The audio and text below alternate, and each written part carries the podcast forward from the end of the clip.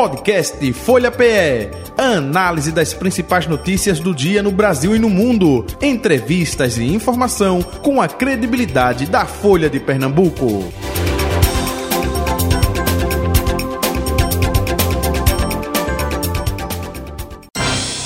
Folha Política. Contactando o deputado Caio Manissoba. Deputado, muito bom dia. Prazer tê-lo aqui no Folha Política. J. Batista falando. Tudo bom com o senhor?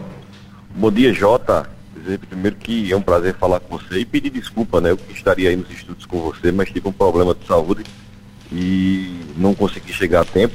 Mas graças a Deus o telefone hoje nos ajuda para que a gente possa perder essa grande oportunidade de poder falar com você e todo o povo de Pernambuco. Isso, o prazer é nosso e até aproveitando a sua fala aí, é, melhoras, né? Enfim, esse probleminha que o senhor teve de saúde.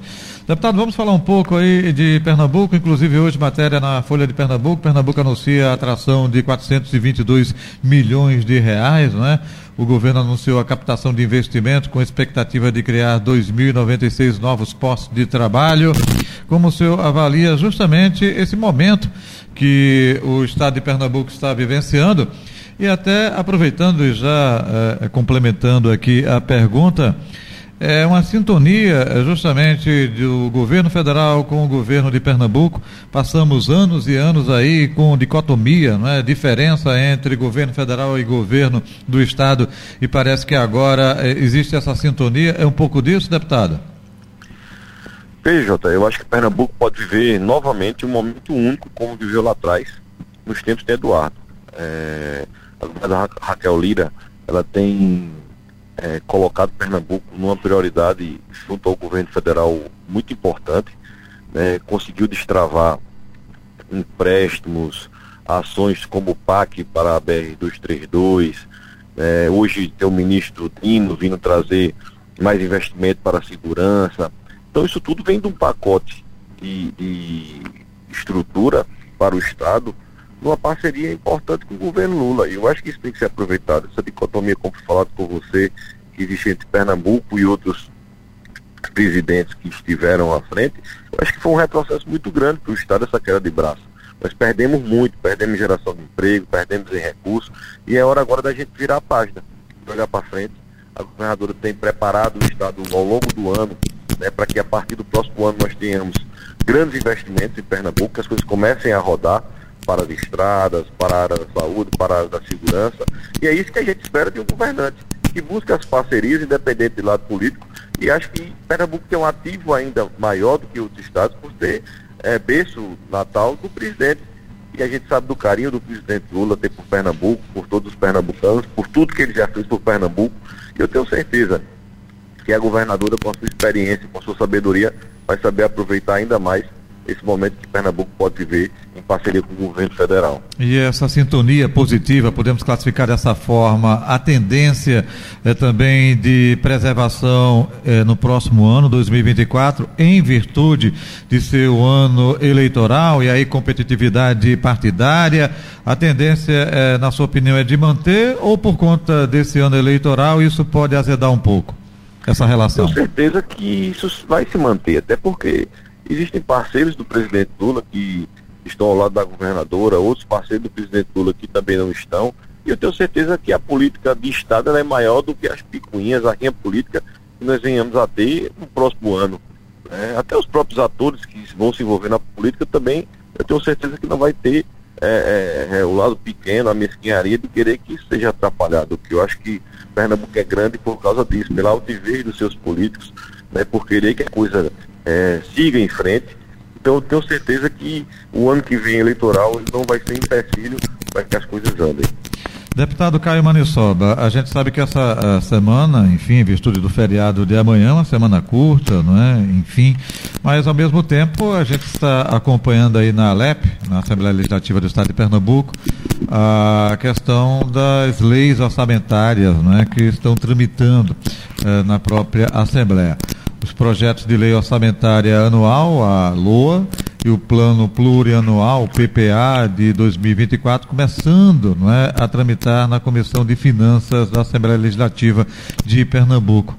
É, qual a perspectiva com relação a isso, não somente a, a, sua observação, mas até pelo próprio sentimento da casa, não é, dos seus pares, enfim, é, é de aprovação rápida, é um debate mais cauteloso. O que é que está eh, se desenhando aí com vistas à próxima semana? Veja, Jota, é, tem, são ações que vão são, serão pautadas ao longo da semana com olhares diferentes, certo? Uma está iniciando, como você sabe, como você falou, era como com a justiça, então vai ter um debate, mas eu não acredito que seja até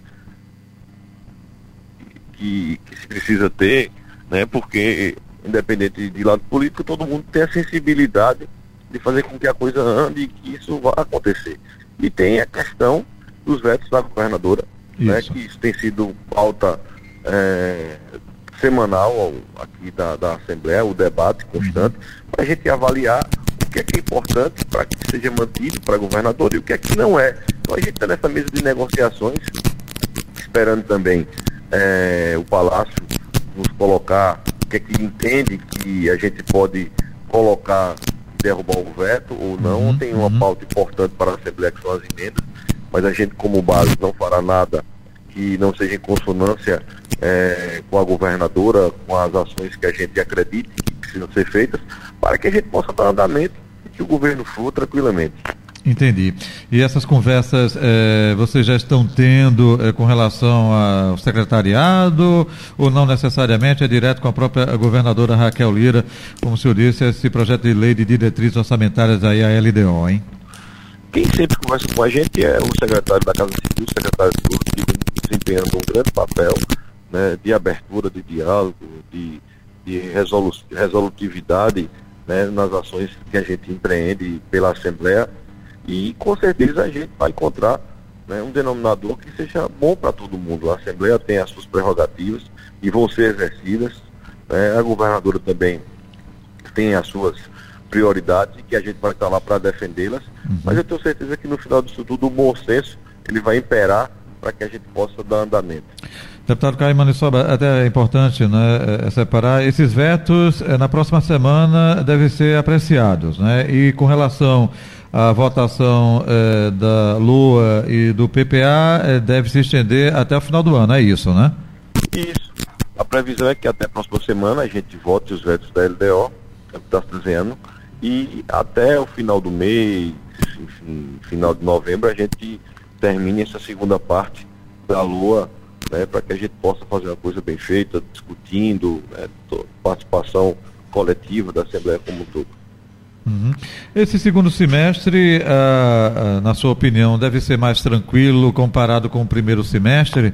É, não que o primeiro semestre tenha sido conturbado, né? a gente teve até um alinhamento de próprios eh, deputados da oposição ao governo Raquel Lira que votaram e aprovaram projetos encaminhados eh, pelo governo. Mas eh, pelo fato de chegar de se adaptar, de montar uma estrutura eh, governamental. A tendência não é, dessa ligação governo com Assembleia neste segundo semestre, ou nesses meses aí, próximo ao fim do ano, é de agilidade, de melhoria, de uma fluidez eh, melhor, deputado? Sim, claro. É, é, o que a gente tem visto e é o que a gente espera que isso aconteça. É, a gente chega quase na metade do segundo semestre né, faltando praticamente dois meses e, e, e meio para finalizar o ano. E a tendência é que as coisas vão acontecendo com mais calma e mais tranquilidade, Jota, porque os, é, os acontecendo, a política que passou do ano passado também vai ficando mais distante. Então, aqueles que, que se sentem mais à vontade determinadas matérias com o governo, é importante é, frisar que todas as matérias, 100% do que foi colocado para casa foi aprovado, muitas delas dos, dos presentes. Então, a casa tem dado uma contribuição importante ao governo e um voto de confiança também. E a governadora tem essa acessibilidade. A gente vem vendo que os secretários têm se colocado mais próximo dos deputados, até porque eu acho também que ao longo do tempo vai se sentando mais na cadeira, no sentido de conhecer mais a estrutura do que pode, né, dar, de dar andamento aos, aos pedidos dos deputados. Então acho que a coisa vai entrando num estreitamento de relação e que isso só vai melhorar.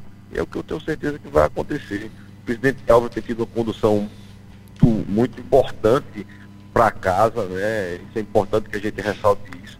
Ele tem tido uma condução importante e os deputados têm percebido isso. Então acredito que a chegada até o final do ano, algumas picuinhas ou erros que existam, isso vão ser dirimidos com o tempo, para que a gente possa ter a pacificação aí e a tranquilidade de tocar o governo Raquel Lira. Deputado Caio Manissoba, outro detalhe também, inclusive hoje com a entrevista publicada na Folha de Pernambuco, com exclusividade, o presidente da Compesa, é, é, o Alex Campos, né, é, falou que ele descarta a privatização. Que entendimento o senhor, particularmente, tem com relação à Compesa? Acha que ela deveria ser privatizada? Não? É, deve ter uma mudança, pelo menos, de conceito, é, inclusão de, das famosas PPPs, parceria público-privadas, é, enfim. Que opinião o senhor tem com relação à Compesa, que é, um calo, né? É, eu diria não somente do governo Raquel Lira, mas de qualquer governo, governos que antecederam também, né? É, por conta é, dos serviços, pelos é, investimentos que não foram a contento, enfim, que análise o senhor faz com relação a isso? Jota, é, eu tive semana passada com o presidente Alex Campos, que, hum. diga-se de passagem, é um craque. É uma figura que tem sensibilidade técnica e sensibilidade política. E ele nos garantiu que afasta qualquer possibilidade de privatização da Compesa. Agora, o que tem que ser feito, e eu acredito, como você disse, eu acho que é 100% dos pernambucanos reclamam do mau serviço da Compesa. Uhum.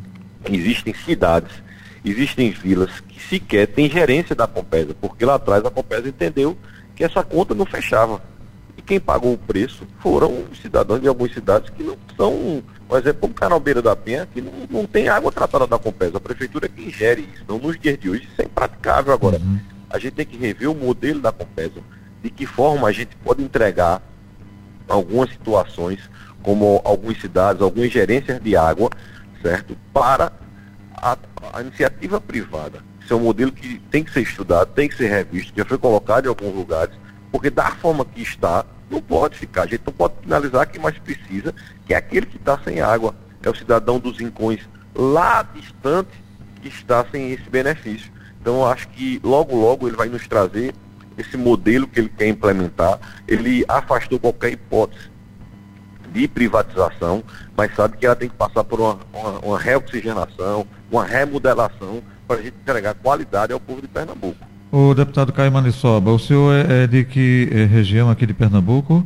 Eu sou do Sertão, Sertão uhum. de Itaparica, ali, Floresta e Belém de São Francisco. Pronto. É, é, é justamente é, é, eu queria enaltecer isso para fazer a pergunta, porque ainda se tratando de Compesa, se fala muito em diminuir o rodízio. É, e aqui, aqui mesmo, é, Recife, Grande Recife, região metropolitana, é, bairros do Recife, a gente tem um rodízio é, de um dia com água, no máximo dois dias com água e uma semana, 15 dias, né? E no sertão e na sua região, eu gostaria de saber como é que está justamente esse rodízio, é, chega a muitos dias e a dificuldade justamente de levar água é, para essa região. E até, durante muito tempo, a Compesa, né, em parceria até com é, governo federal, com o Exército Brasileiro, tinha o abastecimento através de carros-pipas.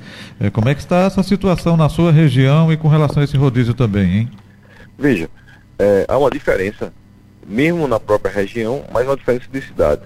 Minha cidade natal, Floresta, ela hoje é, é praticamente resolvida, não existe mais rodízio. Uhum. Né? Tem a questão lá de semana que tem água, outra semana que não tem, mas não é propriamente o rodízio. Ali é uma, uma, uma, um cronograma feito pela própria Compesa. Mas existem cidades vizinhas que não existe água da Compesa.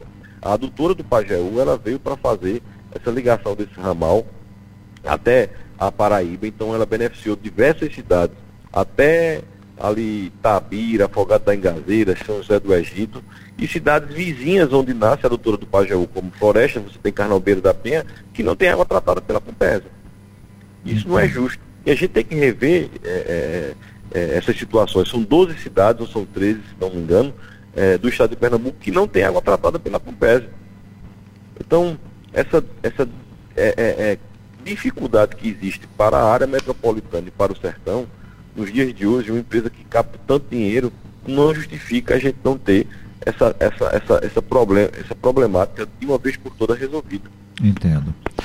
Deputado Caio Manisoba, a, aproveitando, o senhor falou aí da região, floresta, sertão, é, qual o seu projeto com relação a 2024, é, com relação se candidatar ao cargo de prefeito, não, vai ficar mesmo como deputado estadual, se não, quem é do grupo de vocês que é, vocês vão apoiar, como é que está sendo tratado isso nesse momento, hein, deputado?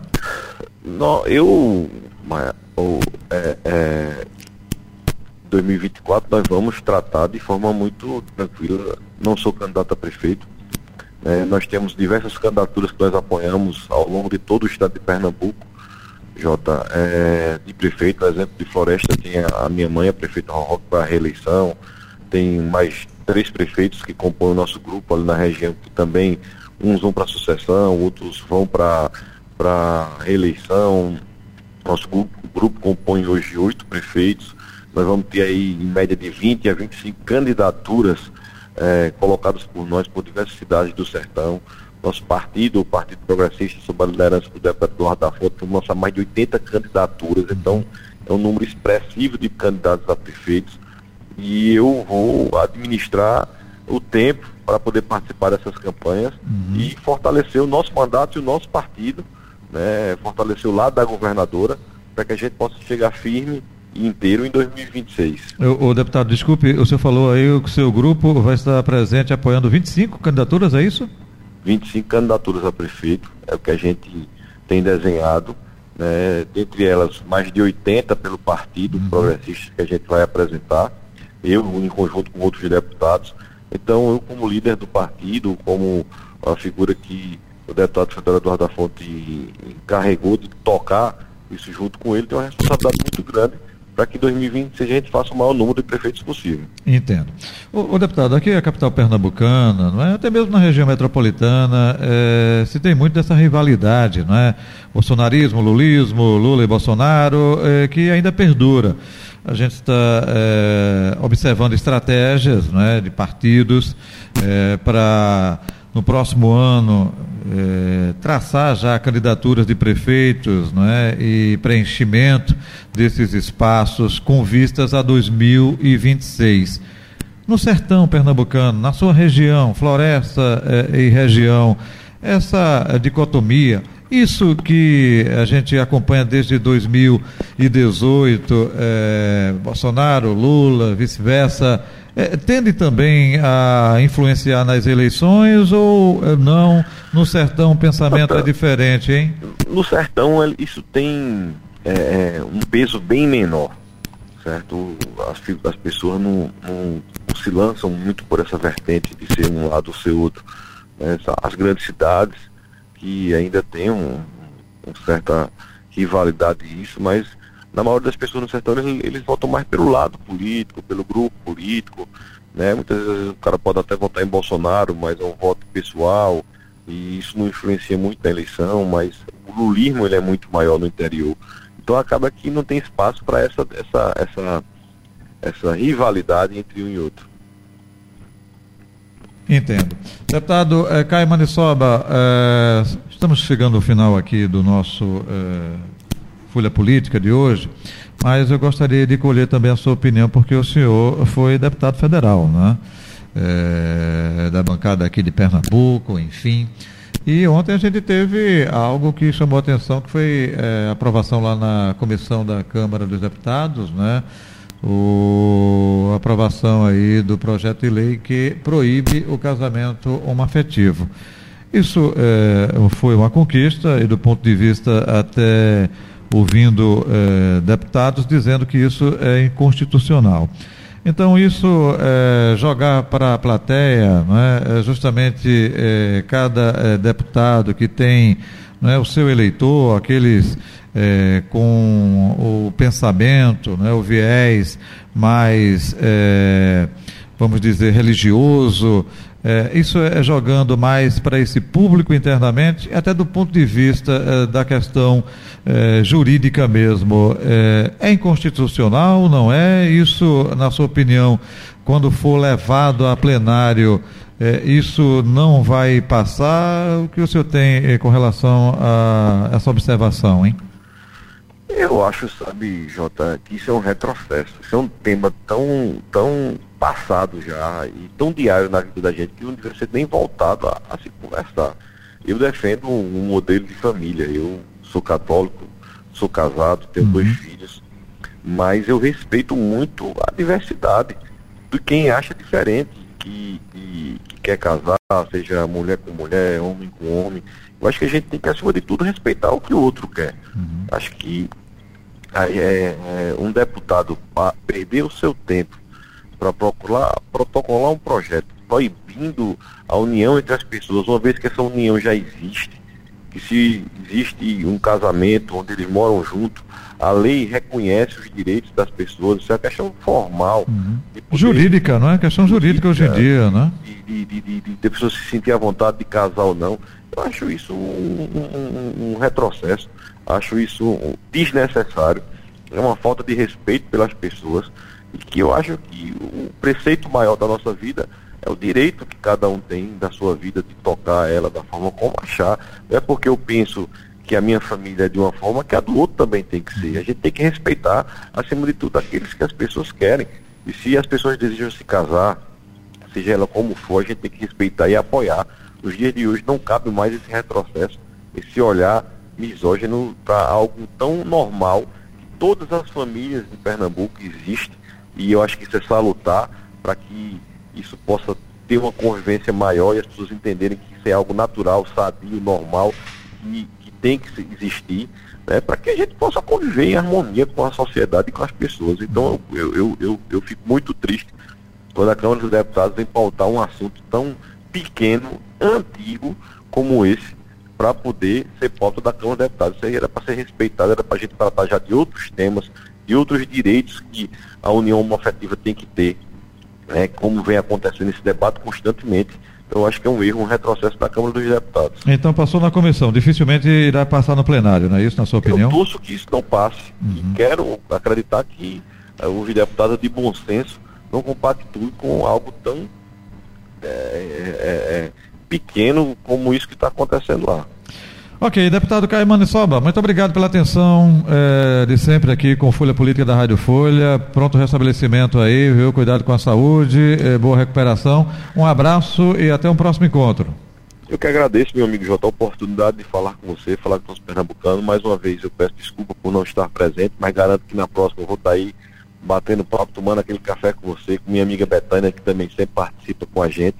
Dizer que é um prazer dizer ao povo de Pernambuco que contem comigo. A gente tem tido aqui uma atuação firme em defesa dos interesses do povo pernambucano. E quero logo, logo, Jota, estar tá aí com você, batendo esse papo do Folha Política. Um abraço e até breve, meu amigo. E bom feriado a todos os amigos. Um abraço, bom feriado, tudo de bom, deputado. Obrigado. Aí o deputado Caio Manissoba, né, do PP Progressista, conversando com a gente, participando do Folha Política. Folha Política que fica por aqui. É, volta na próxima sexta-feira, não é isso? Ok. Final do nosso. Folha Política. Podcast Folha PE. Análise das principais notícias do dia no Brasil e no mundo. Entrevistas e informação com a credibilidade da Folha de Pernambuco.